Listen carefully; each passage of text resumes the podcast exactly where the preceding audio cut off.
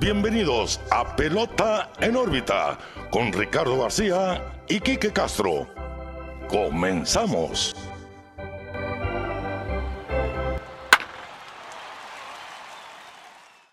Hola, ¿qué tal amigos? Los saluda como siempre Ricardo García, acompañado de mi amigo y su amigo Quique Castro. Estamos contentos porque ya llegamos a 30 episodios. Esta es la trigésima edición de Pelota en órbita. Quique, primero que, que nada, cuéntanos cómo estás. Muy bien, Ricardo. 30 episodios ya de Pelota en órbita. La verdad se dice fácil, se nos ha ido muy rápido el tiempo con toda la cuestión de la pandemia, pero bueno, 30 episodios. La verdad estamos muy felices de lo que estamos haciendo y espero que les esté gustando a la gente. Así es, así que ya son tres decenas de podcast de las grandes ligas de pelota en órbita. Gracias a ustedes, por ustedes es que lo seguimos haciendo. Y pues los invitamos, ¿no? A que nos sigan en nuestras redes sociales, Quique. Así es, Pelota en órbita, Facebook, Instagram, Twitter, también en YouTube, donde estamos subiendo esta conversación que estamos teniendo Ricardo y yo, para que nos sigan donde gusten. En nuestras redes sociales tenemos pues clips eh, de lo que vemos en la semana, también información eh, que está sucediendo también al momento. Entonces, Pelota en órbita en todos lados. Así es, en, en todas las plataformas de audio, en las redes sociales. Suscríbenos, regálenos su like porque pueden ver nuestro contenido semana con semana todos los días. La edición de la semana pasada les hablábamos de uno de los equipos más emocionantes de esta temporada, de los Padres de San Diego, que no dejan de darnos de qué hablar. Yo creo, Kike, que ninguno de los equipos a los que hemos mencionado nos están dejando de dar material para hablar de ellos y yo creo que hoy vamos a ver un, un claro ejemplo de ello. Pero los padres de San Diego son ese claro ejemplo. La semana pasada hablábamos de ellos en el episodio de Slam Diego, por aquella marca de cuatro Grand Slams en cuatro juegos seguidos, cinco en seis juegos. Y ahora, pues en, este, en esta época de cambios, están siendo ese equipo que le está dando material a todos los medios porque están activos, algo que es bastante inusual en el equipo de los padres de San Diego en los últimos años. Yo creo que desde que adquirieron a Matt Kemp no hacían algún movimiento de este tipo. Ahora hablábamos nosotros que, los padres tenían una pata de la que cojeaban solamente y era el bullpen. Porque la rotación abridora lo estaba, estaba sacando el trabajo, la alineación ni se diga, la mejor ofensiva de la liga, yo creo. Y ahora el bullpen que tenía, pues la ausencia de Kirby Yates, probablemente fuera toda la temporada. Eh, Drew Pomeranz, que acaba de volver apenas en el juego del sábado y se dan cuenta que necesitaban un cerrador. Bueno, vamos a aprovechar la, las negociaciones ahora en las fechas límites de cambios y adquirieron a Trevor Rosenthal de los Royals de Kansas City, que Rosenthal es un jugador ya que tiene bastantes años en la liga, cerrador de los Cardenales de San Luis en aquellos años, y un hombre que llega hasta las 100 millas, ahora se ve rejuvenecido, se está viendo bastante bien con el equipo de Kansas City, ahora lo va a empezar a hacer a partir de esta semana con San Diego, vamos a ver cómo le va, pero no decidieron solamente parar ahí. Dijeron, bueno, vamos a reforzar el bullpen y yo creo que el cambio más importante o más llamativo de este trade deadline ha sido con Mitch Morland, que, que el primera base de los Medias Rojas de Boston, que ahora llega en cambio por dos prospectos, Hudson Potts y también eh, Jason Rosario pues un cambio sorpresivo, ¿no? Viendo sobre todo esa alineación de los padres. Así es, la verdad no lo vimos ver. Primero que nada porque tienen a Hosmer, ¿no? Eh, yo creo que es un tremendo primera base, guante de oro y también a la ofensiva tremendo. Entonces tú no pensarías que se iban a ir por un primera base.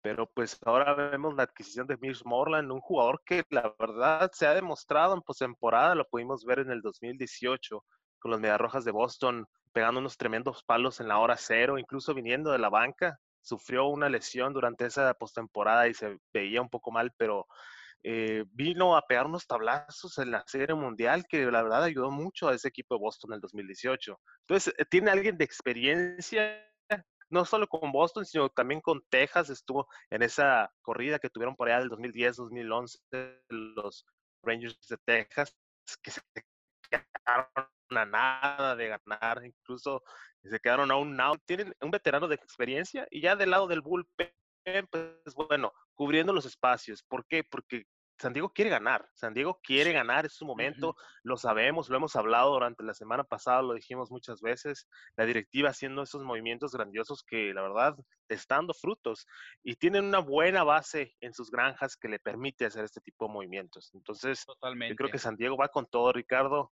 Eh, ya veo difícil que gane el, el, oeste, pero va a dar mucha pelea en el playoff. Totalmente. Y es que AJ Preller trae una misión, el manager general de los padres.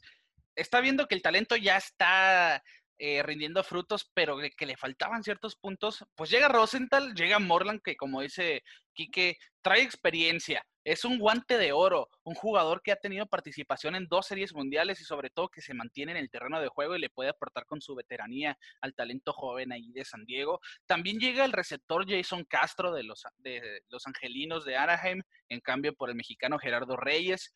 Y también llega Austin Nola, que es este jugador de los Marineros de Seattle, receptor primeramente, pero también puede jugar otras posiciones como la segunda y la primera. Alguien que, batea bastante desde que llegó a la MLB con los Marineros y por ende pues deciden cambiar a, de los mejores prospectos que tienen en la forma de Taylor Trammell, Luis Torrens, dan también al jugador Ty France que ya estaba en grandes ligas, de hecho había estado él entre eh, los jardines y, como bateador designado, y al mexicano Andrés Muñoz, que se sometió a Tommy John ahora en el mes de marzo, pero le da a los marineros de Seattle un buen paquete en cambio por Austin Nola, que no se va solo, llegan Austin, Austin Adams y Dan Altavila a darle profundidad también a ese relevo de los padres. Me parece un cambio sensacional por parte de, de ambas gerencias, ¿eh? porque AJ Preller es alguien que le gusta hacer movimientos que realmente le convengan al equipo, pero Jerry Dipoto por el lado de los Mariners le gusta negociar hasta el último centavo de lo que va a hacer. Y aquí dijo, bueno, yo te voy a dar a Nola, pero tú me tienes que dar en un paquete, no nomás a, ese prospecto, a Taylor Trammell, que es de los más emocionantes de, de los prospectos top 100 de toda la gran carpa. Y sin duda que como dices, los Dodgers sin duda es el equipo favorito de hecho, es el primer equipo que llegó a 20 victorias, ahora es el primer equipo que llega a 25 victorias y muy probablemente sea el equipo que llegue a 30 victorias antes que ningún otro. Pero pues pasan dos equipos por división, más los comodines. Obviamente los padres están en perfecta situación para avanzar. Movimientos inteligentes. La receptoría era su punto más débil del lineup. Austin Hedges no estaba produciendo para nada, un promedio de 158, bastante pobre. Francisco Mejía tampoco ha dado el ancho desde que fue llamado a la MLB y pues optan por traerse dos catchers. Jason Castro, que es de los mejores defensivamente hablando, es de los mejores en comunicación con sus pitchers. Austin Ola, un catcher que batea. Así que me parecen movimientos inteligentes por AJ Preller y San Diego, que seguramente aquí que nos van a seguir dando de qué hablar en los próximos días. Claro, claro, claro. Como te digo, tienen hambre ahí en San Diego. Los jóvenes han tomado la batuta de ese equipo. Fernando Tatís liderando el equipo de, San Diego, próximo MVP de la Nacional. La podemos cantar desde ahorita. Entonces, eh, traen todo para ganar, Ricardo. Y, estos movimientos se me hace que ya, ya ponen ese punto que hacía falta en San Diego para, para ya tomar, ya lo estamos tomando en serio, pero ahora para ya tenerlos como un verdadero contendiente firme que puede dar la sorpresa en el playoff. Totalmente. Y no han sido el único equipo que ha hecho cambios, porque pues en la temporada de cambios lo que hay es movimientos de jugadores, hay transacciones. Y de hecho uno de esos movimientos de más relevancia ha sido el de Taiwan Walker, que llega a los Blue Jays, a los Toronto Blue Jays, y lo hizo muy bien en su debut. Llega de los Marineros en cambio por dos prospectos y pues lanzó seis entradas de solamente cuatro hits, no permitió carrera y ponchó a cuatro. Los Blue Jays que están en una situación también de necesidad por abridores, como la gran mayoría de los equipos que están eh, interesados en el mercado actual. Y están en el tercer lugar eh, de, la, de, la, división del este de la americana, cuatro juegos y medio. Quizá estén buscando pues un, un, último empujón para llegar por un comodín, veremos si les alcanza, pero me gustó ese movimiento de, de Tejuan Walker, que alguna vez también fue un prospecto de mucho renombre. Y alguien que no le fue tan bien que fue ahora en el juego entre los Phillies y los Bravos en este juego de alto carreraje fue a Tommy Milone, que llegó a los Bravos desde los Orioles por dos jugadores a ser nombrados después. Realmente barato, pero le fue pésimo. Siete carreras en menos de tres entradas con los Bravos en este juego. Un juego que iban ganando 10 a 0 y se les acercaron bastante a dos carreras de diferencia en la novena. Terminó 12 a 10 en la novena el marcador. Y sin duda eh, ha sido uno de esos desastres pero que todavía pueden revertir porque aún el lunes, o sea, el momento que ustedes estén escuchando esto, quizá ya algunos nombres hayan salido en transacciones, en cambios. Y se espera que los Bravos busquen otro abridor, ya sea en forma de Mike Levinger, que ha sido uno de los nombres que más suenan, ya sea Lance Lynn, que es un as, Joey Galo es otro de los nombres que suenan de Texas, pero sin duda los, los Bravos sí necesitan un pitcher abridor para realmente competir en, los playoffs. Sí, eh, bueno, el pase de playoffs ya está asegurado para mí, para, para Bravos de Atlanta, pero si no tienen esa consistencia con sus picheos abridores, no van a llegar muy lejos. Se quedaron cortos el año pasado, traen muchas ganas de, ganar, igual como decimos con San Diego, pero Bravos, que es una, una institución que la verdad lo que lo ha caracterizado más en los 90 es el picheo. Sobre todo. esa es la especialidad de, los Bravos de Atlanta. Entonces, eh, creo que quieren buscar llegar otra vez a ese punto de, ser élite del momento de, de, tener picheo. Entonces, eh, yo creo que Clevinger sería una buena pieza para los Bravos de Atlanta. Ojalá y venga con buena actitud después todo el declave que ha pasado en Indios. Pero bueno, vamos a ver qué es lo que sucede con, los Bravos. Sí, totalmente. Después de la lesión de Soroka queda un muy grande hueco en esa rotación. De hecho, llaman a Ian Anderson, que es su prospecto número uno en cuestiones de picheo. Max Fried lo ha hecho de maravilla ahí en, en la rotación. Y veremos si realmente adquieren, o al momento en que ustedes escuchen esto, quizá ya adquirieron alguna pieza eh, para su rotación. También suenan en, la estufa caliente, en la cuestión de los cambios, pues Dylan Bondi, que está de maravilla para los angelinos, Andreton Simmons, Jackie Bradley Jr., Starling Marte de los Diamondbacks, eso sí fue una sorpresa, Archie Bradley también, Caleb Smith de los Marlins y Josh Hader, los cerveceros de Milwaukee, escuchando ofertas por Josh Hader. Y yo creo que es de los nombres más atractivos, porque yo, yo siento que es uno de los mejores relevistas que existen hoy en el béisbol, Kike. Sí, de hecho se me hace muy extraño que quieran eh, vender los, los Milwaukee Brewers. Eh, platicamos pues al principio de, la temporada que esta, de que esa división donde están los Brewers, los Cardinals y los Chicago Cubs iba a estar muy peleada. Siento que no ha sido así. Los Cubs han tenido un buen dominio de la división. Se han quedado un poco cortos desde Milwaukee, San Luis, pues con todo el problema que tuvo con coronavirus, se quedaron atrás en cuestión de juegos, pero bueno, eh, me llama mucho la atención que quieran vender a Harder. Tal vez sea lo mejor para la organización, no sabemos, pero pues yo creo que les van a dar buenos prospectos por ese jugador. Sí, yo siento lo mismo, que Milwaukee realmente quiere prospectos por Josh Hader, veremos si alguien jala el gatillo. Y siempre que hablamos de temporada de cambios, Kike, salen algunas historias porque es que el béisbol es un juego de repleto de récords, de números y sobre todo de historias unas más raras que otras, como siempre. Pero existen algunas muy bizarras. Por ejemplo, existe la historia del hombre que fue cambiado por una bolsa de pelotas. O el caso también de Johnny Jones, que fue un jugador al que cambiaron por un pavo con vida. Ni siquiera por un jugador ni por una bolsa, por un pavo, algo que no tenía nada que ver con el béisbol. Y justo al lado de estas historias de cambios tan raros está la de Dave Winfield. Si nunca han escuchado este nombre, pues yo les platico, Dave Winfield es un jugador salón de la fama del béisbol, 12 veces al juego de estrellas, tuvo 7 guantes de oro en su carrera y ganó la Serie Mundial de 1992 con los Azulejos de Toronto. Y sin duda es uno de los mejores atletas que han pisado la faz de la Tierra. Esto no es un vento, este va a ser el dato para pantallar al suegro también, porque Dave Winfield al salir de la universidad estuvo seleccionado en el draft de cuatro equipos profesionales en tres deportes diferentes. El primero, obviamente, los Padres de San Diego, con quien debutó. Los Atlanta Hawks de la NBA. En la ya extinta ABA o American Basketball Association, las Stars de Utah también lo seleccionaron. Y aunque nunca jugó fútbol americano en, en la universidad, en la NFL los Vikings lo eligieron en la ronda número 17 del draft. Dave Winfield se inclinó por jugar béisbol el resto de su carrera, por toda su vida. Le valió, acertó en su decisión, sin duda uno de los jugadores más importantes de las grandes ligas en la, en la época de los 80s y 90s. Y es una historia muy bizarra porque ya en el ocaso de su carrera, Quique, estuvo involucrado en un cambio muy raro, por una cena en 1994, que justamente fue una temporada que también estuvo recortada por huelga estuvo recortada, pero fue por huelga. Y, fue en la huelga del 12 de agosto, en un, fue un momento donde los jugadores, ni los managers, ni la liga en sí sabía si iban a regresar al terreno de juego esa misma temporada.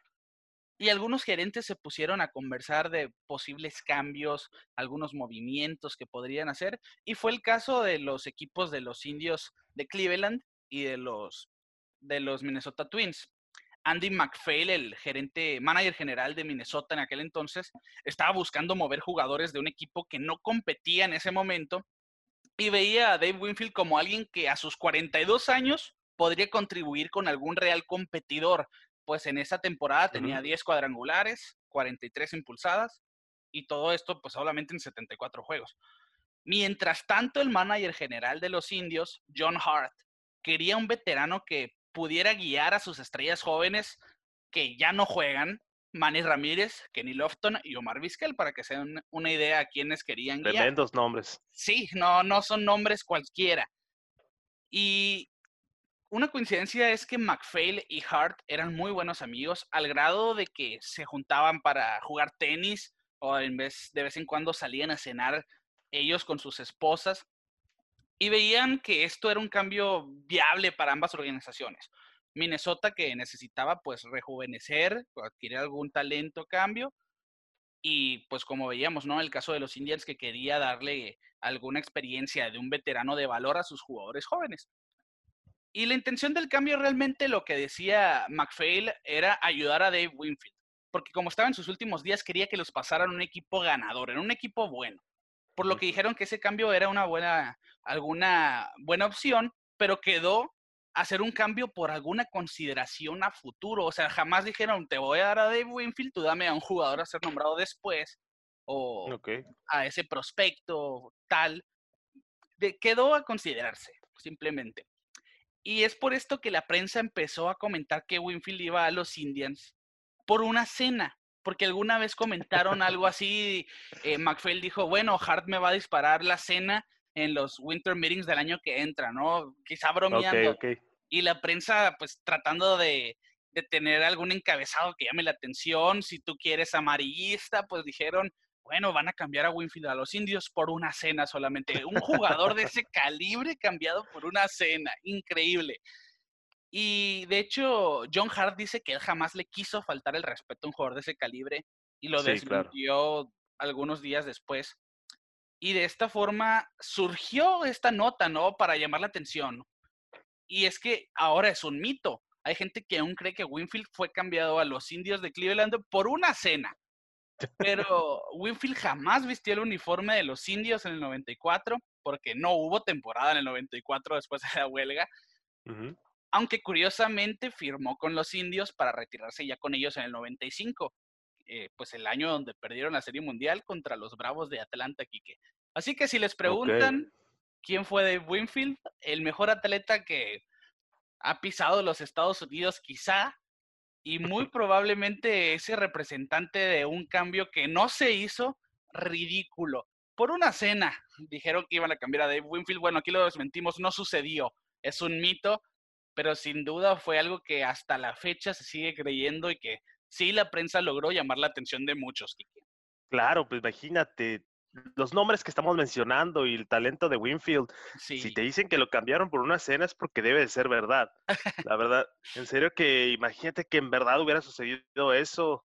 Sí sería una gran falta de respeto para un hombre de ese talento. Sin duda. La verdad, si ahorita no sabemos qué es lo que piensan los jugadores cuando los cambian, pero sí se sabe que a veces puede ser difícil un cambio de un equipo a otro. Imagínate que digan, bueno, te vas a los indios de Cleveland y tú quieres saber, bueno, quieren por mí, chance y, un buen talento, ¿no? Y que te digan, no, eh, una cena el viernes de la noche. Entonces sí sería algo muy incómodo, pero pues, como dices, esas historias chistosas del béisbol, ¿no? Que, que das es algo que nos gusta mucho. De lo personal, de esas historias son las que me gustan mucho del béisbol. Sí, siempre te da algo de qué hablar, ya sea algo ridículo como esto o, cosas más sensacionales como algo que vamos a hacer a futuro. Winfield terminó siendo miembro del Salón de la Fama a fin de cuentas, por esto, por eso llamó bastante la atención en ese entonces, por eso se sigue mencionando a veces entre vecinos y lo que usted quiera de que se cambió por una cena, aunque no fue así, porque fue firma de agencia libre con Cleveland un año después. de este miembro del, del club de los 3000 hits, sin duda uno de los mejores peloteros de la historia. Le vamos a dar vuelta a esta página, Kike, y vámonos al tema central de este episodio. Ya vieron la portada, ya saben de lo que hablamos, porque yo pienso, Kike, que es el mejor momento del 2020, hablando de béisbol. Porque si algo se necesitaba en esta temporada eran historias de este tipo. Fue sin fanáticos, desafortunadamente, pero todo el mundo teníamos los ojos puestos en el televisor por justa razón, pues el pasado 25 de agosto del 2020, Lucas Yolito lanzó el primer no-hitter del año. Y esto fue contra los Piratas de Pittsburgh, ¿eh? y nomás permitió una base por bola. Eso fue lo que lo diferenció de un juego perfecto. La base por bola a Eric González en la cuarta entrada, pero ponchó a 13 bateadores, Quique, en lo que fue un juego de total dominio que demostró la calidad que tenía Lucas Yolito. Así es, yo creo que eh, la clase de dominio, yo creo que es lo que te habla de lo asombroso de esta hazaña, ¿no? Yo creo que uno de los datos más fuertes de, este juego es que pues lo logró eh, con 101 picheos sí. y con 13 ponches. Y ese número para mí se me hace increíble porque pues obviamente si tienes muchos ponches, tienes muchos picheos, ¿no?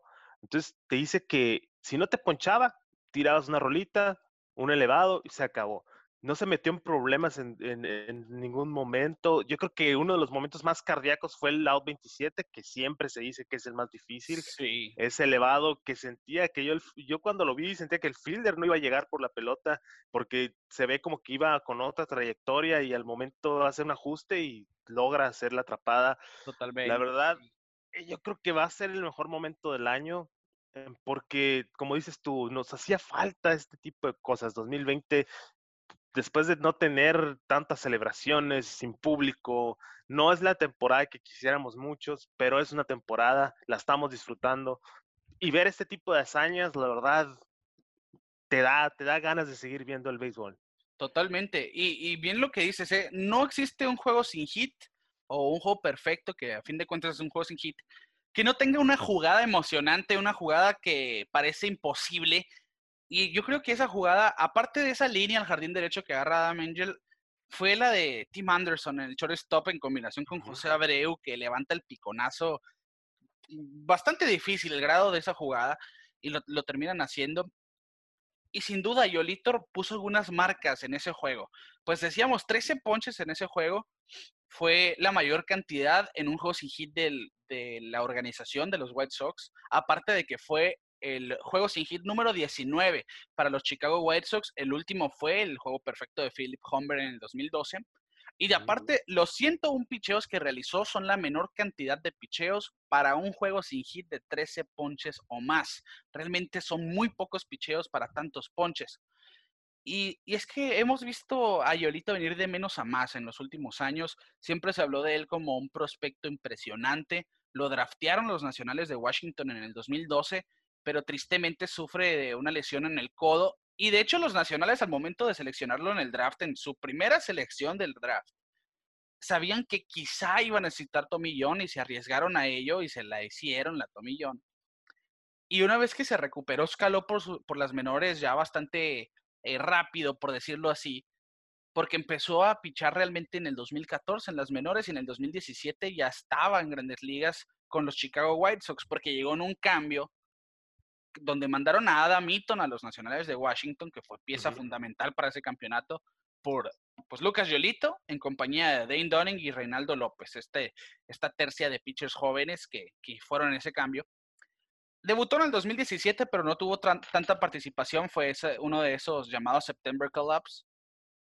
Y fue regular en el 2018, donde curiosamente fue el peor pitcher de la liga. Tuvo la peor efectividad de las grandes ligas entre pitchers que clasificaban con alrededor de seis, o sea, realmente números muy altos. Y en el 2019 le da la vuelta a la página y nos impresionó. Ya vimos ese Yolito que era el prospecto número uno de picheo de los nacionales cuando lo seleccionaron y tuvo votos al premio Cy Young. No lo ganó, pero tuvo una temporada excelente y justamente en el episodio pasado aquí que habíamos comentado que Yolito estaba teniendo pues un tanto inconsistente eh, en sus apariciones, ¿no? Pero en, la, en el episodio de la semana pasada comentábamos que tuvo una aparición de, de 13 ponches, exactamente la misma cantidad de horas o juegos sin hit ni carrera. y estamos viendo pues que Lucas Yolito ya está en forma, ya lo estamos viendo dominar a los bateadores a diestra y siniestra. Vimos la recta de 97 millas en su último lanzamiento, después de 101 picheos siguiendo con esa velocidad tan alta que lo caracteriza, el slider, el cambio. Realmente la mezcla de picheos que tuvo fue sensacional y al final le dice a James McCann, lo hicimos, ¿no? Siempre dándole el mérito a, a, su, a su receptor y sin duda, lo que, lo que es Lucas Yolito es una clara, clara historia de dedicación, resiliencia y sobre todo esfuerzo de venir de una John, de ser el peor pitcher del 2018 a ser uno de los mejores y ahora un juego sin hit ni carrera, aquí. Así es, y yo creo que mira, la semana pasada, pues no tuve una respuesta muy clara de Misai Young al momento de que me preguntabas. Yo creo que después del no-hitter, eh, Lucas Yolito se pone en esa conversación. De hecho, se toma mucho en cuenta eh, este tipo de actuaciones para el momento de los votos del Cy Young. Por eso yo digo, puede ser que, que le haya valido el Cy Young después de este performance. La verdad, está ya en la conversación de pitchers élites en la liga Yolito, y es lo que necesitaba este equipo de White Sox.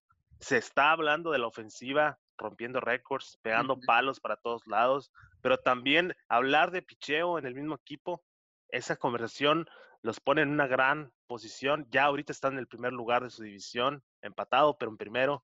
Entonces, vienen cosas buenas en este lado de Chicago. Sí, totalmente. El lado sur de Chicago tiene bastante talento, muy emocionante. Yo creo que este juego sin hit fue como ese punto destacado de una temporada que ha sido increíble para este equipo, sobre todo joven, porque tiene un núcleo bastante joven, talento técnicamente nuevo. Hoy lo vimos, ¿no? De hecho, con el cuadrangular de mi candidato novato del año, Luis Robert, para dejar en el terreno a sus rivales. Y sí, siento yo, comparto esa idea, un juego sin hit ni carrera, sobre todo en una temporada corta, te da votos para un premio al Cy Young. A ver si le basta, ¿eh? Para quitarle a Shane Bieber. Yo siento que no tiene competencia hoy por hoy. Veremos en la siguiente mitad de la temporada. Y vamos precisamente a esa división, Kike, porque la americana central es la división más peleada hoy por hoy. Yo creo que cada que hablamos de, de algún equipo en esa división es porque no nos deja de dar de qué hablar. Ya sean los indios de Cleveland, los Twins de Minnesota y sobre todo pues los Chicago White Sox. Hay, hay empate por el primer lugar, los White Sox y los indios que con récord de 21 y 13 están en primer lugar. Minnesota a un juego y medio con 20 y 15 y no se puede descartar a los Tigres de Detroit que han ganado 5 en fila, 7 de sus últimos 10, porque solamente están a 4 juegos, realmente quedando alrededor de 25 juegos, queda pues bastante camino por recorrer. Y es y como dices, es la, la división más emocionante hoy en día de las grandes ligas. Sí, la verdad, yo siento que es una sorpresa. No esperaba yo que iba a estar tan cerrada la división. Pues hablábamos de los Tigres de Detroit, un equipo que no le ha ido nada bien, eh, que ha venido de, buenas a muy malas. Eh, los White Sox que está dando sorpresa. Los Twins ya sabíamos que iban a dar pelea junto con los Indios. Pero mira, estamos viendo buen béisbol en esa división, una división que había estado prácticamente muerta, dominada por los indios de Cleveland. No se había visto mucha acción. Apenas el año pasado los Twins dieron ese repunte con su nuevo manager y esas adquisiciones que hicieron. La verdad se está poniendo muy emocionante ahí el tiro en, la, en esa división de la Liga Americana. Van a haber más de un equipo, yo creo, de, esa división del playoffs. aparte del segundo y primer lugar, siento que se puede ir también un wild card de esa división la verdad, porque está jugando, se está jugando muy buen béisbol. Sí, estoy totalmente de acuerdo. Y es que estamos, al, momento de ver ese doble, ese empate en el primer lugar y solamente un juego y medio de diferencia en el segundo, te habla de lo cerrada que está. Ya sea del equipo de los White Sox, que yo creo que tiene el mejor relevo, quizá de la americana hoy en día, es el line-up de talento joven, superestrella, de, Luis Robert, Eloy Jiménez, Joan Moncada, Grandal, José Abreu haciendo labores de MVP también, Tim Anderson. No se puede descartar a nadie ahí de primero noveno te batean. La rotación, pues decíamos, Yolito también lo está haciendo, no solo pues con el juego sin hit, decíamos, realmente está haciendo su trabajo. Estamos viendo también a Dallas Keiko haciéndolo de maravilla. Dylan Cis lo ha hecho bien también por los White Sox y ahora Dane Dunning, que subió hace una semana en sus dos salidas, ha estado muy bien. Veremos si les basta a ellos para mantenerse en el primer lugar y sorprender porque sí los veíamos como un equipo que competía, pero quizá no al grado que lo están haciendo desde ya. Sí. Pueden aprovechar pues el ímpetu, ¿no? El momento en el que están, una buena racha, un buen momento y meterse lejos en esta temporada 2020. Yo creo que a Minnesota aquí que lo que sí le va a faltar es picheo porque es un equipo que te gana con batazos. Nelson Cruz, que se está pasando de bueno a sus 40 años, con, esos, está entre los líderes de cuadrangulares e impulsadas, está bateando arriba de 300. Sin duda lo está haciendo de maravilla. Y yo creo que Randy Dobna, que es el que mejor ha tirado por ellos. Maeda, en ese esfuerzo de juego sin hit, se vio muy bien en su siguiente salida, pero ha estado más titubeante. Y José Berríos, que es quien se veía como su abridor, que, que parecía que iba a ser un todo estrella, no ha estado al nivel quizá que uno pues quisiera, pero sí su bullpen ha estado bastante bien. No tienen un cerrador fijo, pero tienen la capacidad para usar a Trevor May o a Tyler Duffy, o si quieres a Tyler Rogers como cerrador y los demás pues variarlos en diferentes puestos. Y es por eso que los vemos también en, no en, en esa mezcla por el primer lugar de la central, y en el caso de los indios de Cleveland es meramente picheo, porque la ofensiva había sido de las peores de la Liga Americana hasta esta semana, pero están haciendo jugadas, están fabricando carreras de maneras que no lo estaban haciendo, están robando más las bases. Ver a José Ramírez robar las bases te habla de que están mandando más jugadas agresivas, buscando generar carreras. Lindor no está bateando como se esperaba, realmente el line-up en sí no está bateando como se esperaba pero el picheo ha estado de maravilla, a pesar de la situación de Clevinger y de Zach Plisak, Kike, que, bueno, les dicen, Clevinger ya está en el equipo grande otra vez, Plisak se espera todavía un tiempo fuera por castigo y a ver qué pasa con él, y de tener probablemente la mejor rotación de las grandes ligas, dejan esos dos huecos y se quedan con Carrasco, se quedan con Adam, Aaron Civale y se quedan con Shane Bieber. Pero llevan a Tristan McKenzie que lo ha hecho de maravilla y Adam Plutko fue el único que le estaba yendo mal, pero bueno, se reincorpora Clevinger. Sin hoy por hoy esa rotación se está viendo bastante bien y el picheo, final de cuentas, lo vimos en el 2019, es lo que te puede dar ese anillo. Sí, mira, yo pienso que Plisak no va a volver a subir. Eh, lo van a dejar abajo con, por medio de, pues, por un castigo de lo que hablábamos la semana pasada.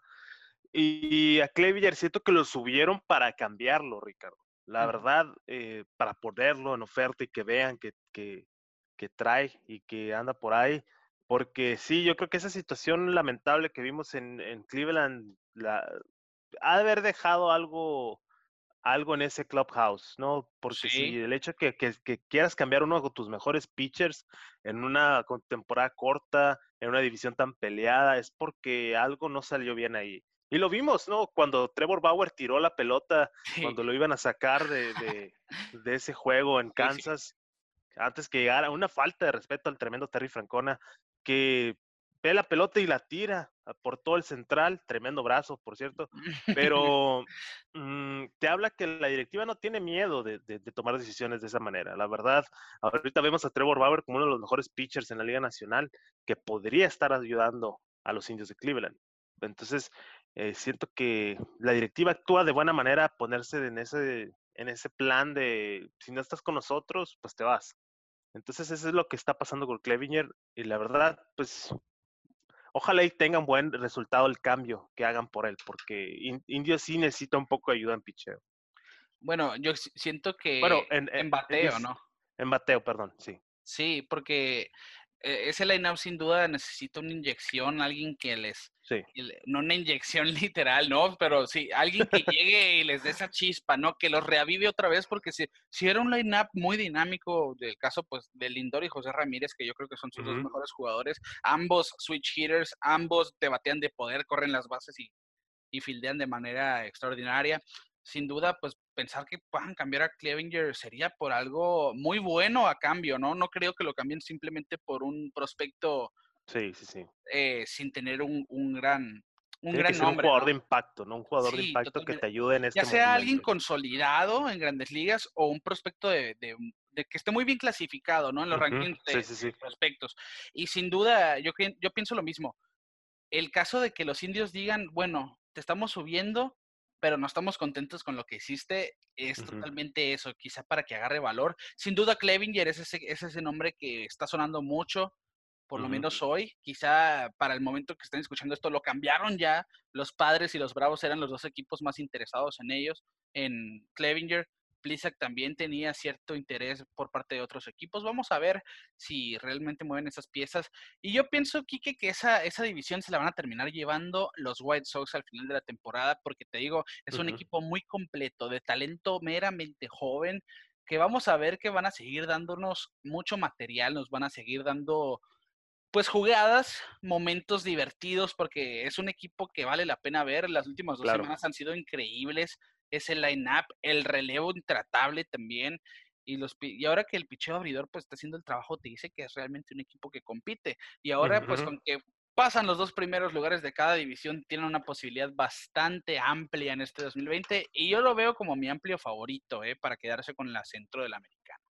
Sí, igual, yo opino lo mismo. Ese equipo ya está completo, ya está listo para competir, lo está demostrando. Los nombres que tenían que levantar la mano ya la levantaron. Eh, están en un buen momento ahí en Chicago. Vamos a ver qué pasa, Ricardo. Se va a poner interesante. Totalmente. Y hablamos de dos equipos, sobre todo en el caso de los White Sox y de los Twins, que hacen sus juegos a base de palos, de cuadrangulares. Y es que, Kike, estamos en la era del home run. Ya la era del pitcher quedó atrás en los 2010 ya quedó atrás también la, pues, la era de los esteroides a principios de los 2000 y finales de los 90. Ahora es la era del cuadrangular, así, a secas, la era del home run. ¿Y por qué ha sido esto? Bueno, pues ustedes simplemente recapitulen a nuestros últimos episodios, el, el, de la semana pasada, Slam Diego, los padres con cuatro Grand Slams en cuatro juegos, los White Sox con la marca de cuadrangulares en siete días. También la temporada pasada vimos récords absurdos como pues el de los Yankees de 74 cuadrangulares en un mes. Y los, y los Minnesota Twins también pusieron su marca, tienen el récord de más home runs para una franquicia en una temporada, el año pasado con 307 en total. Así que sin duda estamos viviendo la era del cuadrangular. Los pitchers, si ven los números en general, cuando el caso de Roy Halladay, me acuerdo, tres cuadrangulares en una temporada, yo pienso que hoy en día fuera imposible ver algo así. La gran mayoría están permitiendo de 10 para arriba por año lo que te habla, ¿no? O sea, que la pelota vuela y que los jugadores ahora con esas técnicas del ángulo de salida, como trabajan su mecánica para elevar más la pelota, pues lo único que están buscando es ponerla atrás de la barda. Y se está viendo ese resultado sin duda. Ahora en esta temporada que a lo mejor no esperamos ver tantos home runs, pues sí, al final de temporada va a ser un, solamente un muestreo del 37% de una temporada normal, pero estamos viendo un ritmo impresionante. 11 cuadrangulares en la temporada es el igual, es lo equitativo a 30 en una de 162. Ya son algunos, ya son muchos los que ya pasaron esa marca de 11 home runs en la temporada y va para más. A ver quién, incluso hay quienes puedan llegar a esa marca de 30 home runs. Yo creo que no se va a hacer. Pero hay gente que, el caso de Tatis Jr., al ritmo que está jugando, puede acercarse, va a pasar los 20 sin duda alguna. Claro, claro. Y, lo que tú dices es muy importante. Eh, yo creo que lo que ahorita está influyendo mucho es el análisis y todo, todo lo que tiene que ser, eh, todo lo que tiene que ver con analítica en el béisbol. Yo siento que ahora los, exactamente. Entonces ya los jugadores se sientan a hacer la tarea. Tú puedes ver a jugadores como Michael Chevis que, ok, me poncharon, toma su libreta y toma nota, ok, eh, quién sabe qué es lo que escribir ahí, pero ves a los jugadores ya más estudiados, eh, ya se sientan a analizar todos sus picheos, que, que, en este le tiré a esta, que aquí me fui por, para la calle con esta, la secuencia, todo, ya, ya los jugadores estudian un poco más el juego sí. y por eso se están viendo este tipo de resultados. Podríamos decir, ok, pues estamos viviendo otra era del, del, de los esteroides, pero la verdad no, porque si ves el tipo de jugadores que son los que están pegando home runs, no es un Barry Bonds, no es un Maguire. Oye, aquí que no hablemos de Mookie Betts, que es un jugador pues de complexión delgada, está con 11 cuadrangulares al momento. Bueno, no estamos viendo jugadores precisamente grandes, ¿no? Sí, no, no, no ves a un Mac Maguire que tiene un antebrazo del tamaño de una cabeza. Entonces, eh, eh, yo creo que Mookie Betts es el mejor ejemplo. Es el de los mejores jugadores en la liga, el segundo mejor para mí. Y es un, es un jugador de estatura baja, delgado, compresión atlética. No es un, no es un Aaron Judge que está alto, grandote, y, no es por quitar méritos a Aaron Judge para nada, pero bueno, te está diciendo el tipo de jugadores que, que están teniendo este impacto y generando el cuadrangular, generando las carreras. La verdad, ves jugadores que yo creo que si le dices a un, ¿qué te gusta? Jim Rice, oye, imagínate este jugador bateando 40 cuadrangulares, te, te iba a decir que no. Se va a reír, ¿no? Se va a ir de ti, pues sí, pues él es un jugador alto. Entonces, eh, la verdad, sí estamos en una nueva era del, del, cuadrangular, la era del pitcher. Sí, todavía queda pitchers eh, que son dominantes, claro, pero cualquier pitcher ahora te admite mínimo un home run por juego.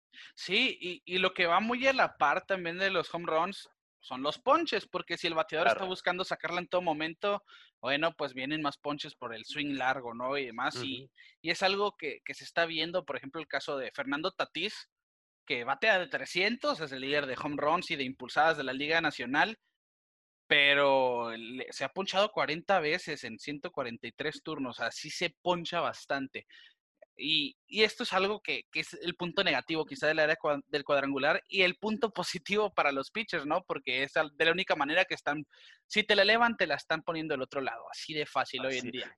Y yo creo que uno de los casos más peculiares y más graciosos, por decirlo de cierta manera, es el de Joey Galo, de los eh, Rangers de Texas, que él, si no pega cuadrangular, se poncha. Y así es como tú eh, lo platicamos tú y yo fuera del, programa, eh, tiene más cuadrangulares que sencillos. Sí. Entonces, o sea, la mayoría de los y no, no es mentira, ¿eh? O sea, para, para redondear ese dato, en, en, la carrera de Joey Galo tiene 117 cuadrangulares, pero nomás tiene 113 sencillos. O sea, el sencillo, pues como el nombre lo dice, es el más sencillo, es lo, básico que estás buscando al momento de, ponerte en la caja de bateo. Y Galo dice, no, yo o pego home run o me voy a ponchar. Sí. Y así ha sido toda su carrera, la verdad. Y, y yo siento que ahorita con Rangers no está siendo un jugador, bueno, sí es de impacto, pero no, no como quisieran, ¿no? No va por donde quisiera ir y va a ayudar a un equipo en, esta, en esta postemporada si logran hacer un cambio por él. El, el, caso, por ejemplo, de hablar como en el 2017 que conectó 41 cuadrangulares, pero impulsó 80 carreras, pues te habla que casi siempre busca la barda, cuadrangulares solitarios, ¿no? Y este es uno de esos casos, pero en esta era del cuadrangular hemos visto marcas de todo tipo, no fue la excepción esta semana. Los Cubs tuvieron a tres jardineros en su alineación inicial que conectaron dos cuadrangulares cada uno en el mismo juego. El caso de Kyle Schwarber, Jason Hayward e Ian Happ. Ambos se fueron para la calle dos veces en este juego contra los Rojos de Cincinnati, donde ganaron 10 carreras a una. Y curiosamente es la ocasión número 20 en la historia del béisbol desde 1901 que un equipo tiene a tres jugadores que conecta dos cuadrangulares en el mismo juego. El más reciente, pues del equipo que conectó más home runs en el 2019, los Minnesota Twins, con Nelson Cruz, Jonathan Scope y Mitch Garber, que lo hicieron el 20 de abril del 2019 contra los Orioles. Y sin duda no, no va a ser la última cifra que vemos de ese tipo, de hecho no fue ni, ni la primera de la semana, porque los Dodgers también lo hicieron. Más home runs para la Liga Nacional en un mes de calendario. Conectaron 57 en el mes de agosto y todavía queda el 31 de agosto, ¿no? Y fueron eh, Corey Seager, Will Smith y Cody Bellinger los que se fueron para la calle en, su juego más reciente, pero es apenas el segundo, eh, es el, es el, no sigue el récord de las grandes ligas, porque los Yankees tienen la marca del béisbol profesional con 74 en el mes de agosto del 2019. Sí, eh, los imparables Doyes, Ricardo, lo hemos hablado, yo creo que desde el principio de, del programa en sí, de, de pelota en órbita cuando hicieron el cambio por Mookie Betts, que ya venían de estos Dodgers con todo, ha sido el equipo a vencer, no ha decepcionado a nadie. Y si por alguna razón no hablamos de ellos es porque están haciendo lo que ya esperábamos que Así hicieran, la verdad. Entonces, eh, yo creo que está haciendo, yo creo que está superando un poco las expectativas, Ricardo. No sé qué pienses tú de los Dodgers de Los Ángeles. Siento que están jugando aún mejor de lo que todo el mundo esperaba. Y ahora con estos cambios que se vienen, eh, se rumora que Lance Lynn podría llegar a los Dodgers de Los Ángeles. se pueden poner aún mejor, Ricardo. Está de, está de miedo, está de miedo ahí lo que está pasando en Los Ángeles. Eh, y bueno, vamos a ver si ahora sí, ahora sí les da el béisbol para ganar la Serie Mundial. Yo pienso como tú, eh, los Dodgers se esperaba un equipazo en este 2020 pero siempre el bullpen era el punto débil de, del equipo angelino. Ahora, pues, ha sido una de sus fortalezas junto. Yo creo que el picheo en sí, el staff de picheo, tanto abridor como el relevo, ha estado sensacional. Clayton Kershaw está haciendo Clayton Kershaw, que ese es un punto bastante importante para ellos. La alineación no flaquea de ningún lado. Y el bullpen, que era el punto, pues, débil, se reforzó con Blake Training, que viene del peor año de su carrera después de haber sido el mejor cerrador de la Liga Americana con Oakland y está teniendo un rebote impresionante. Ha sido garantía desde el bullpen. Canley Jansen, que lo ha hecho bastante bien. Adam Kolarek ha estado muy bien. Jake McGee. Realmente ese bullpen ha estado fuerte. La rotación, pues con Clayton Kershaw, Walker Buehler, que ha estado titubeante, pero porque empezó lento por cuestión de lesiones. Julio Urias no ha estado para nada mal. Dustin May. Y ahora ver también a nombres como eh, Tony Gonsolin, que ha subido y bajado realmente a tirar bien. Ross Stripling lo hizo bien cuando sano. Yo siento que sigue siendo ese equipo que es el rival a vencer. Cody Bellinger no había bateado, había sido uno de los puntos negativos. Bueno, pues ya se soltó bateando cuadrangulares. En sus últimos tres juegos, pues tiene dos home runs. Ya tiene 10 en la temporada, es uno de esos que ya tiene múltiples dígitos en cuestión de home runs. Y sin duda, repito, es el equipo que todos voltean a ver y se comparan con ellos. Bueno, si los Dodgers ya ganaron 25 juegos, ahora tienen 26 y 10 de récord, ¿qué tan lejos estamos de ellos? Y yo creo que el equipo más cerca a ellos son los Rays de Tampa Bay, que es una sorpresa en el este. Pero sin duda, o sea, esos 57 cuadrangulares en un mes te habla de la grandeza que tiene el equipo de los Dodgers. Y como tú dices, si no hablamos de ellos, no es porque no den de qué hablar sino porque ya lo esperábamos. No es noticia que los Dodgers sean buenos. Así es. Y yo creo que es el único equipo inmune a la ya maldición de pelota en órbita. ¿eh? Hemos hablado demasiado de ese equipo y no ha bajado su ritmo, al contrario, ha jugado mejor de lo que esperábamos.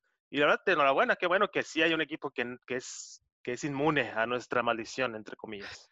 Sí, porque hablamos de Eric Cole hace un par de episodios, su récord de, victorias consecutivas sin perder. Ya perdió la, en su última salida, lo salamos, perdónanos Cole. Y, y, ya para uno de los últimos puntos de este episodio aquí, que los Yankees, pues afectados también por esta derrota de Cole, atravesaron una fea racha de siete descalabros. Nuestro favorito, la Liga Americana, tristemente las lesiones los están dejando mal en el standing y Tampa Bay, que también con lesiones ha sabido aprovechar la situación. Y es que son temporadas muy diferentes para Nueva York, porque el año pasado tuvieron algunos jugadores que cuando se lastimaron los caballos, surgieron al MLB y salieron al quite de manera excepcional, hablando de Cameron Mavin, eh, hablando que te gusta Brett Garner, que ya está veterano, también lo hizo muy bien, Mike Tuckman, eh, Luke Boyd, hasta Mike Ford. Y esos jugadores Hoy, para empezar, pues unos no están ya con el equipo y otros no están jugando realmente bien. Por ejemplo, el caso de Hicks, que hoy pegó un cuadrangular bastante clave eh, para ganarle uno de los dos juegos a los, a los Mets. No ha bateado nada realmente, batea abajo de 200. LeMahieu ya volvió a la lista de lesionados para bien de la organización porque necesitaban a alguien ya que prendiera, ¿no? El equipo. Gary Sánchez batea abajo de 200 también, como de 130 por ahí, aunque peor en Slam hoy se ve ese line-up apagado. Le urge que vuelva Aaron George, que vuelva Gleyber Torres, que Paxton vuelva a la rotación porque Cole no puede solo, eso está claro. Y yo creo que ese punto de las lesiones a los Yankees los está aterrando por desde hace un par de años, ¿eh? porque no, no han podido tener una alineación segura día con día. Siempre hay alguien que se lastimó. Así es. Eh, pues yo vuelvo a un punto que he dicho desde que empezamos a hablar de los Yankees de Nueva York como nuestro favorito, que es la clave para este equipo, aparte del picheo como a todos, es Aaron Judge y Giancarlo Stanton. Sin estas dos piezas, estás perdido. Ese lineup, sin esas dos piezas, está perdido. Y lo mencionamos y los dos se lesionaron. Giancarlo Stanton no ha regresado. Aaron Judge regresó un juego, dos, se volvió a lesionar.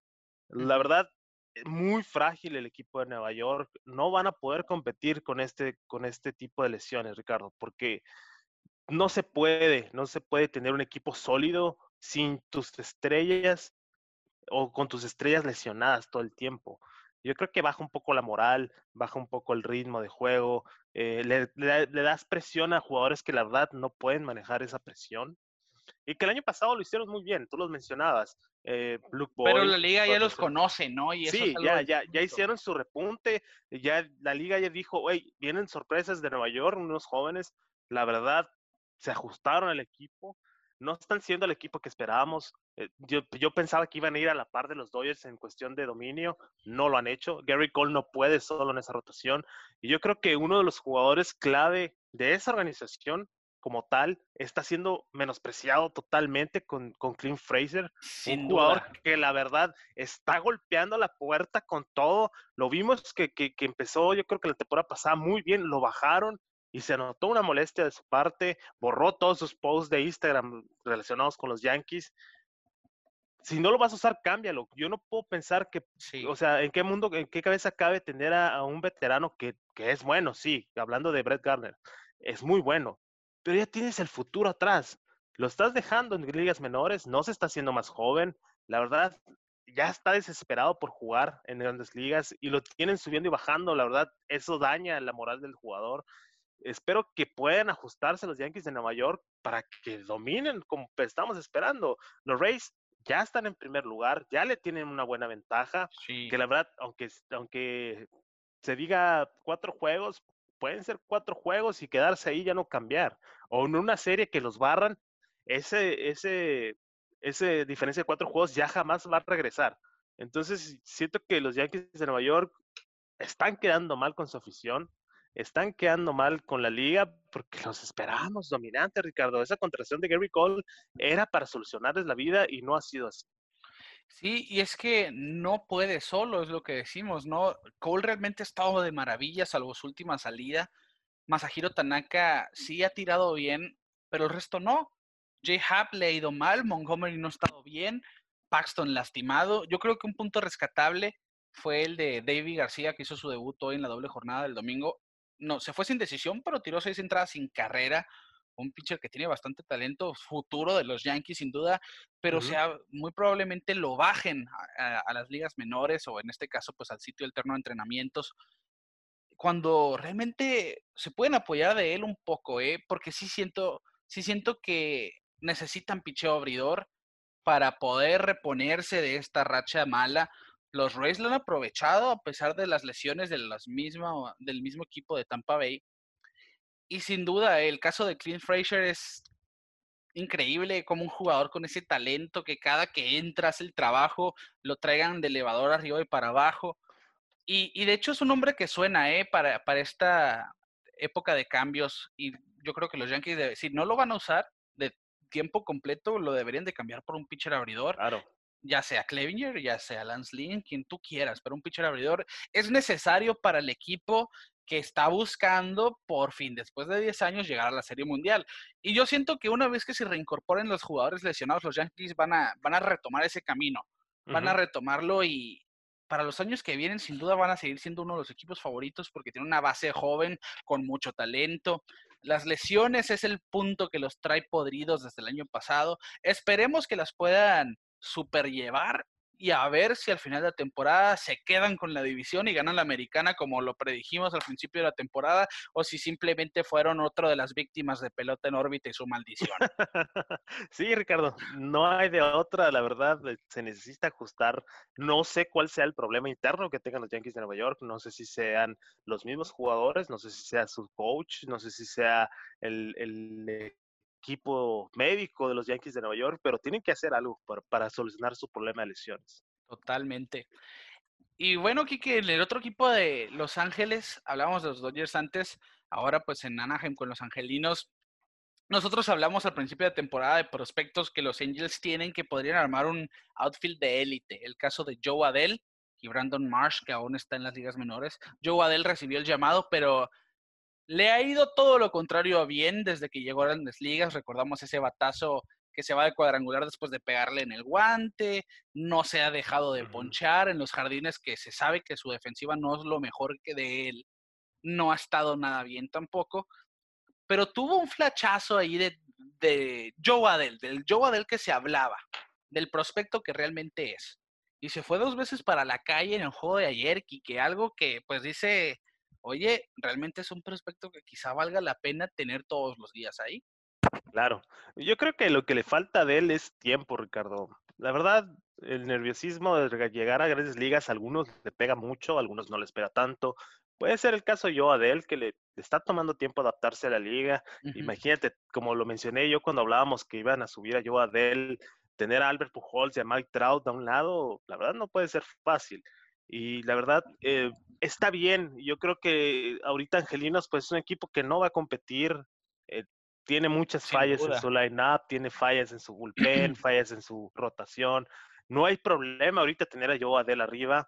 Eh, lo subieron en buen momento, en una temporada corta, donde se puede foguear y sentirse ya familiarizado con la liga. Si este año no le va muy bien, no hay ningún problema porque puedes venir al siguiente y retomar. Entonces, siento que, que ya se siente un poquito más cómodo y lo pudimos ver con los dos tablazos que pegó. Y, buen poder a la banda contraria, ¿eh? Picheos afuera, no, no busca jalar, sino como te dicen los veteranos, el picheo afuera, tíralo para banda contraria y ambos cuadrangulares de la misma manera. Y sin duda, pues tiene que aprovechar la situación ahora que Justin Upton, pues el veterano no está bateando para nada, que en los jardines, pues Goodwin había empezado muy bien, pero ya se está yendo hacia abajo en cuestión de números. Otani no ha sido Otani con el bat.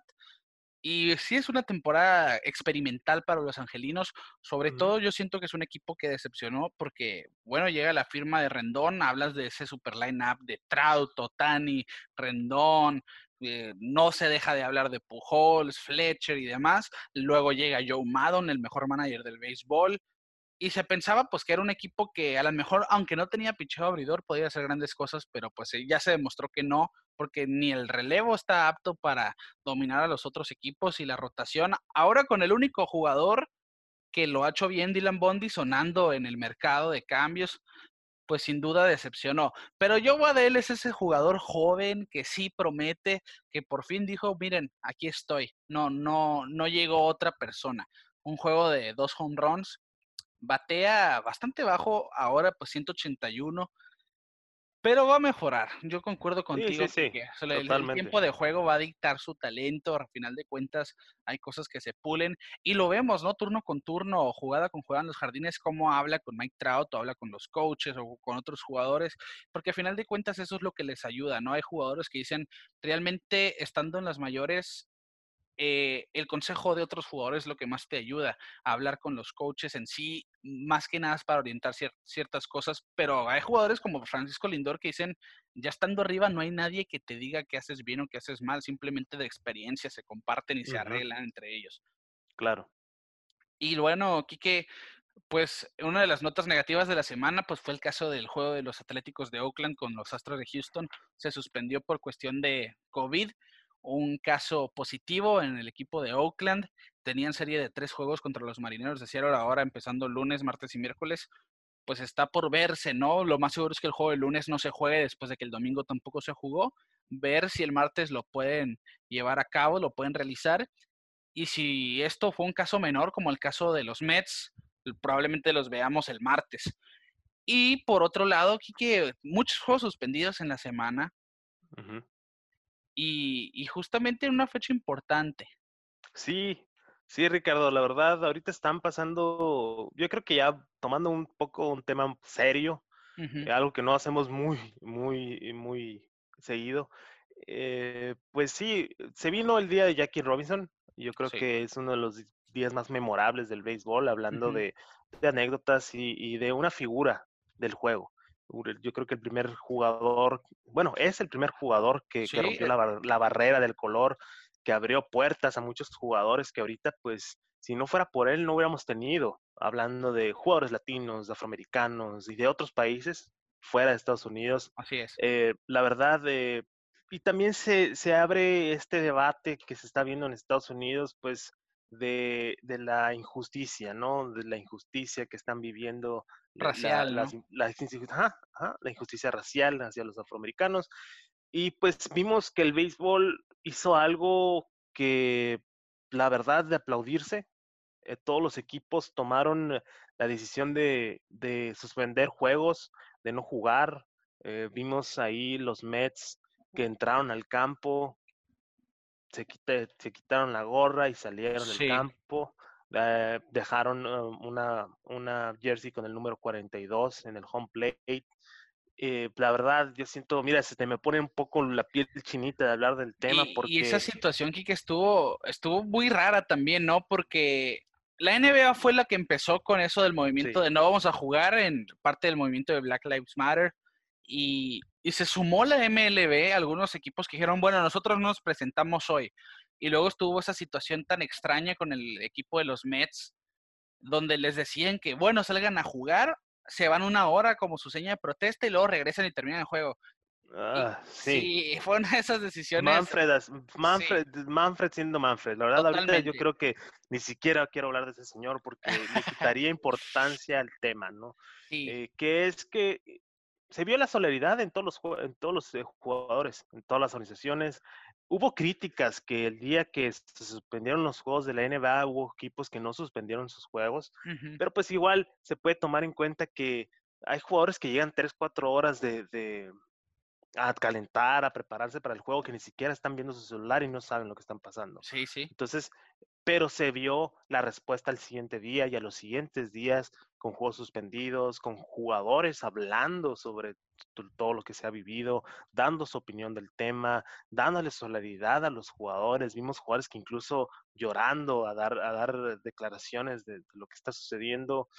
Eh, muy difícil el tema, la verdad, pero se tomó las decisiones mejores. Yo siento que Grandes Ligas quedó, y no por quedar bien, ¿no? Porque igual lo hemos hablado muchas veces, no nos cae bien Manfred y no queremos que le vaya bien, pero eh, yo siento como este ya fue más parte de los jugadores, ¿no? dejando fuera las directivas, dejando fuera Manfred, eh, todo ese todo ese rollo. Yo siento que esto se vio más con los jugadores, se les notaba que están con esa convicción de romper todas estas, todos estos líos que se están armando. Eh, la verdad, si no vieron las imágenes, de la semana, véanlas. Eh, te puede poner la piel chinita al ver los jugadores abrazados, agarrados, no, no con contacto, mucho contacto físico, obviamente por el COVID, pero juntos, con el número 42. Yo siento que fue una fórmula perfecta, ¿no? El, sí, e, e, esa fue una coincidencia bastante interesante, porque estamos hablando pues de un movimiento racial en cuestión de los afroamericanos cuando Jackie Robinson pues fue quien rompió la barrera del color y ahora como no, el 15 de abril no hubo temporada, pues decían vamos a hacer un fin de semana en honor al número 42, a Jackie Robinson, que compaginó perfectamente con este movimiento de Black Lives Matter. Pues sí vimos a los Mets y a los Marlins abandonar el terreno, solamente entraron a hacer un minuto de silencio, también los Astros y los Atléticos le siguieron pues el juego con esto. igual ellos también pusieron su jersey con 42 en el home plate, hicieron el minuto de silencio y se fueron. Y fueron un total de 12 juegos suspendidos ¿eh? por este movimiento, que a final de cuentas, aunque Rob Manfred actuó mal quizá con lo de los Mets, eh, pues los apoyó y ayudó, pues siempre y cuando reprogramaran esos juegos. Y así se ha hecho, ¿no? Bastantes dobles jornadas en los últimos días por lo mismo. Y sin dudas es un movimiento pues que llegó para marcar Ahora, pues cuando vemos que el deporte se une, es porque es, es influyente al 100% en la sociedad. Cuando tu hijo te diga qué está pasando aquí en la tele, por qué no están jugando, bueno, es hora de, de, decirles que es una razón noble, es una buena causa, porque a fin de cuentas, pues todos, hemos, todos nos hemos sumado en ese movimiento, no es nomás en Estados Unidos, todo el mundo, yo creo que los latinos nos, nos identificamos mucho en esa cuestión eh, social y sin duda, pues llama mucho la atención en el deporte, Kike, y es algo que, va a marcar este 2020.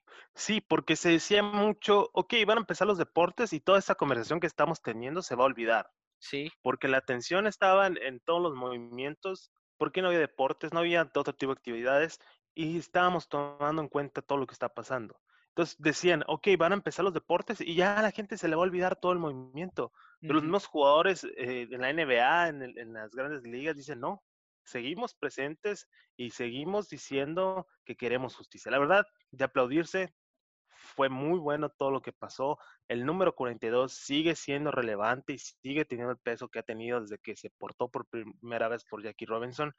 Y pues enhorabuena por grandes ligas, por todos los jugadores y pues que se sigan expresando y que sigan hablando sobre este tipo de temas. Y todos los deportistas, no solamente grandes ligas, porque realmente ha sido algo de todo el mundo del deporte. Y bueno, de esta manera nosotros nos vamos a despedir, Quique, no sin antes agradecerles por acompañarnos a lo largo de estos 30 episodios. Vamos por muchos más. Y Quique, ayúdanos con las redes sociales y plataformas. Claro, Ricardo, Pelota en órbita, Facebook, Twitter, Instagram, también en YouTube. Lo recomendamos ahí si nos quiere ver las caras mientras estamos platicando. Pelota en órbita en YouTube estamos presentes y pues para que nos sigan y estén al pendiente de todas nuestras publicaciones. Ahí estamos hablando, teniendo conversaciones con, con, con, ustedes, con sus comentarios, todos los tomamos en cuenta. Tenemos la dinámica de todas las semanas, pues preguntar eh, qué es lo más relevante que vimos esta semana. Yo creo que esta semana fue Yolito y... No, había duda, ¿no? No había duda de que ese era el, el tema a hablar. Hubo otras opciones, pero fueron muy pocas. La verdad, eh, comenten, síganos, ahí vamos a estar presentes para ustedes, cualquier tipo de comentarios, Pelota en órbita, Facebook, Twitter, Instagram y YouTube.